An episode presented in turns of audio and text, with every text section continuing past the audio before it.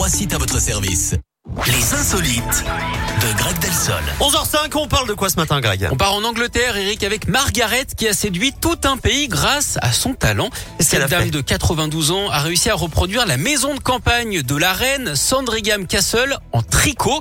Ça lui a quand même pris deux ans, hein, à raison de 12 heures de travail par Ah jour. J'espère que ça lui rapporte quelque chose. Ouais, œuvre, vous allez voir, œuvre colossale qui fait quand même 6 mètres de long.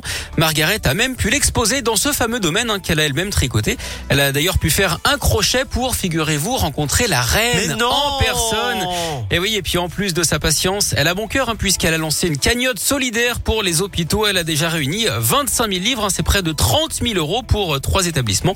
Une somme forcément euh, bienvenue hein, pour euh, ces hôpitaux, surtout en cas de couture. Vous savez quand le budget ne tient plus qu'à un fil. Merci beaucoup, Greg.